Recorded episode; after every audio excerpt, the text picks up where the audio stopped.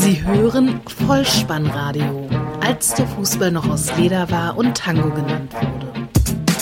Herzlich willkommen und hallo zum Vollspannradio, der Podcast unter dem Motto, als der Fußball noch aus Leder war und Tango genannt wurde.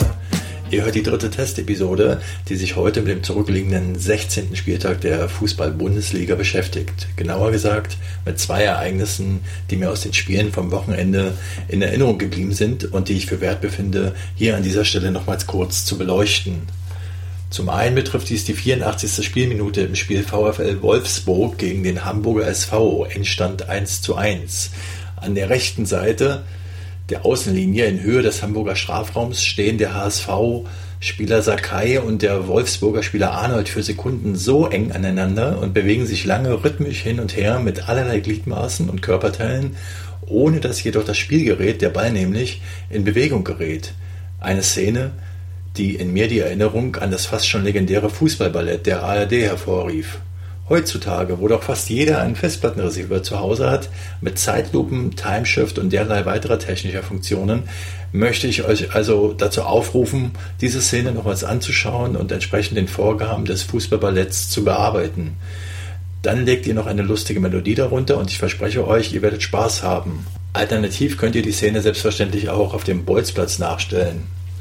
Das Original Fußballballett übrigens wurde 1974 aus der Taufe gehoben und war dann lange, lange Jahre Bestandteil der ARD Sportschau.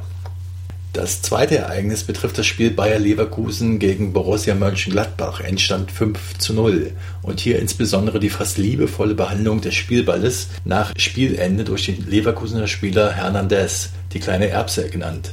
Gut, er hat in diesem Spiel drei Tore erzielt und er braucht, dass der Spielball dann für den Spieler bestimmt ist und er für ihn einen besonderen, ja unschätzbaren Wert darstellt, ist durchaus nachzuvollziehen. Jedoch, wenn man bedenkt, dass heutzutage in einem Bundesligaspiel in etwa elf Spielbälle durch die Balljungen und Mädchen zur Verfügung gestellt werden, ich meine mich zu erinnern, dass im Zusammenhang mit dem HSV mal in der Zeitschrift Elf Freunde gelesen zu haben, dann lässt dieses den Wert in meinen Augen nicht mehr ganz so hoch erscheinen. Nun ja, drei Tore schießt man aber wohl nicht in jedem Spiel, von daher lasst ihm seinen Spielball. Zum Abschluss noch ein kurzer Einwurf zur Entwicklung des Podcasts. Es ist die dritte Testepisode 000C.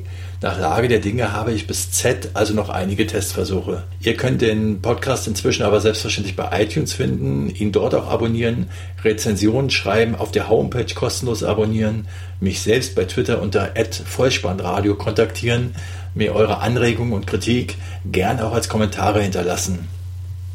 Eine Sache möchte ich noch loswerden. Ich wurde gefragt, von wem das Intro und das Outro ist. Die Musik stammt von Prolete R. Der Track heißt Mohammed Ali. Das Stück ist im Übrigen auch im Ganzen sehr hörenswert und steht unter Creative Commons Lizenz, verlinkt auf der Homepage bolzenundruppen.potspot.de im Text meiner ersten Testepisode. Die Dame, die das Intro und das Outro spricht, möchte noch immer nicht genannt werden. Sie hat aber versprochen, dabei zu bleiben. So viel Hoffnung kann ich euch also machen. In diesem Sinne möchte ich mich bei euch für eure Zeit bedanken und verabschiede mich bis zur nächsten Testepisode. Und denkt immer daran, wenn ihr den Ball mal wieder im Netz unterbringen wollt, Kopf, Innenseite, Außenriss und Hacke. Nein, nur mit dem Vollspann geht er rein. Vielen Dank. Ciao.